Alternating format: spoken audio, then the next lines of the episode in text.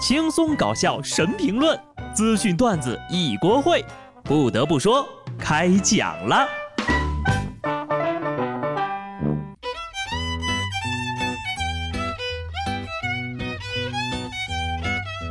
Hello，听众朋友们，大家好，这里是有趣的。不得不说，我是机智的小布。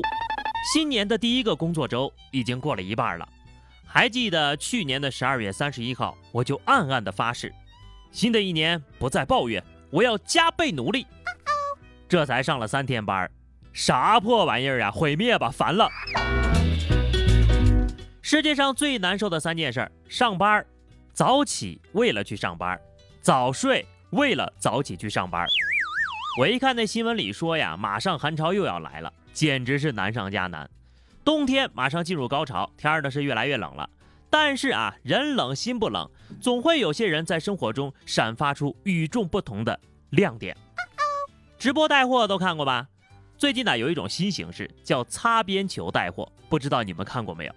有网友爆料，某平台一女主播在直播间卖男装的时候，竟然穿内衣出镜。有网友就表示呀，这是为了卖货无下限。也有人说了，穿内衣也不过分呢。哎呀，就这个马赛克打的，我都看不清楚，让我怎么批判呢？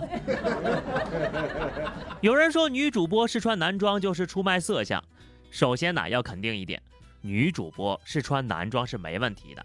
那男主播还带货化妆品呢，女主播为啥就不能带男装呢？问题在于只穿着内衣直接试穿。这就不是所有人，包括平台在内能接受的了。可是话说回来啊，直播的时候穿内衣或许不雅，但是只要砸对了钱，搞大个舞台，全球直播，那就是维多利亚的秘密啊！不得不说，连卖衣服的都开始内卷了，没点好身材，衣服都不好卖了呀！再竞争下去，怕不是要…… 我都不敢想象。现在这种女主播带男装的风潮，完全击中了直男的痛点，多层次消费，买东西的同时收获了快乐。不过呀，你们看这种直播带货，榨干的可不只是钱包，还有身体呀。但是结合只穿内衣带货的事件上看，从影响和适宜上衡量，那肯定是不合适的。下面呢，咱们把注意力从女主播的身材啊，不是从女主播的身上呀拉回来，看看另一件因为内衣引发的冲突。上期节目呢，咱们也聊了因为内衣引发的婚变，今天再简单说一下事情的进展。在一月二号呢，贵州遵义一段小伙因为买的内衣不合适，迎亲遭拒的视频火了。当时新郎说呀，与新娘呢认识已经三四年了，俩人呢都结婚领证了。为了结这个婚呢，他给了女方家八万八的彩礼钱和两万块钱的服装费。新娘呢，当晚就说了啊，这个明给你说买不到，穿旧的不行吗？表达的态度让他十分伤心。目前呢，他已经决定离婚了，将退还彩礼钱。此前呢，嫁妆呢也备了十万块钱现金，并不是因为钱的问题。不得不说，就这点小事都协商不好，结了婚之后啊，也是幸福不了的。这锅可不能让内衣背呀，而是这场婚姻压根儿就不合适。亲家之间相互不包容，夫妻又不能为了对方着想，早散伙也好，谁也别耽误谁，各自安好，总比勉强结了婚之后再闹不愉快要强吧。总而言之，一句话啊，不恋爱不结婚，啥事儿都没有，从源头就解决了一切问题。不过啊，下面这对男女，我还是建议锁死的，他们俩在一起啊，不要去祸害别人了。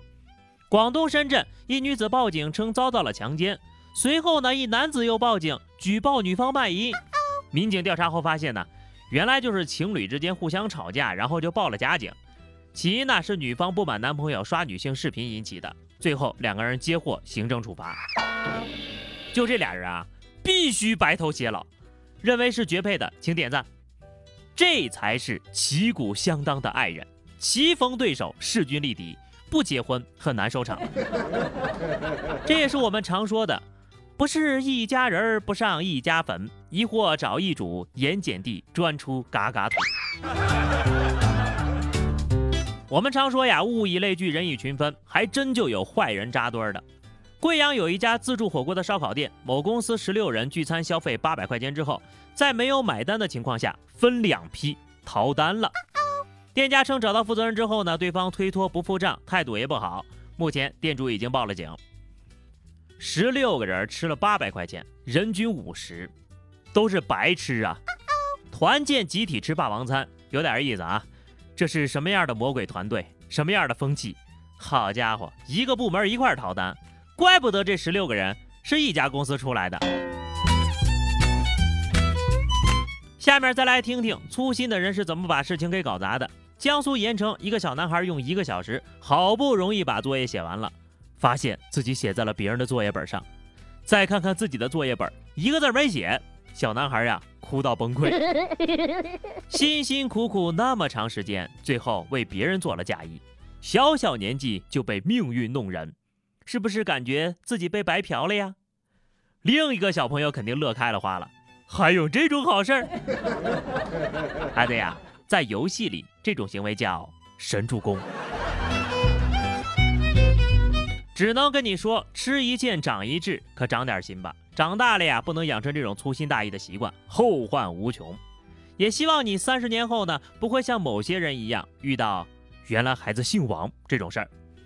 在南方某市的一个小区，一男子回家时呀，发现妻子正在和别的男人偷情，一怒之下抄起一把菜刀向第三者砍去。结果刀被人夺了，导致头部被砍伤。就在对方准备给他最后一击的时候，突然闯进了两个男的，奋力抢下菜刀，并控制住了第三者，救了他一命。随后呢，民警赶到，救人的两名男子说呀，自己是小偷，他们在男子家呢盗窃之后，听到有打斗声，又折返回来救人。最终，砍人者因为故意杀人被判了十五年，两名小偷因为前科过多并有抢劫行径，分别被判十年和三年。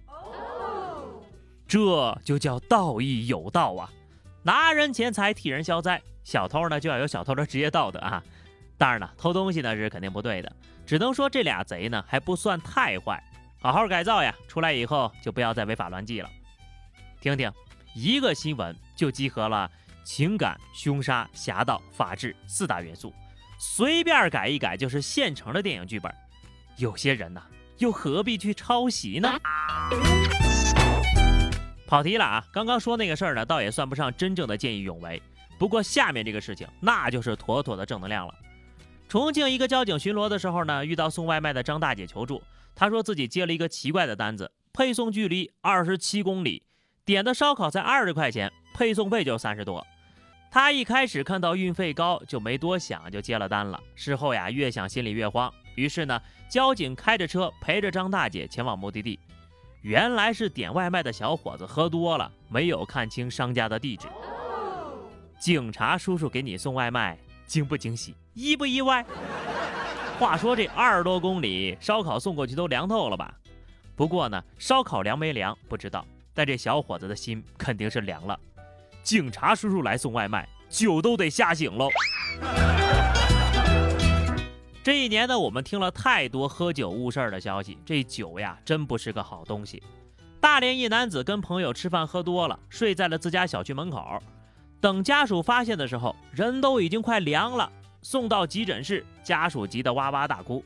医生估计啊，双手双脚够呛能保住，可能还得截肢呀。小酒怡情，大酒截肢，这就是喝大酒的代价。年底啦，聚会呢也多了起来，大家都是成年人了，喝酒不劝酒，喝酒不贪杯，量力而喝。开年之后呢，第一批二零后呢也诞生了。对于新手的爸妈而言，都想给宝宝取一个寓意比较好的名字。广东佛山市公安局公布了佛山二零二零年新生儿取名热门的名字，男孩呢叫子睿的最多，已经连续两年排行榜首了。女孩取名最多的呢叫子晴。已经连续五年排行榜首了，真是流水的子轩，铁打的俊杰，还是那个梗啊！读网络言情小说的一代娃们都当了爹妈了，一起名呀就是老言情小说了。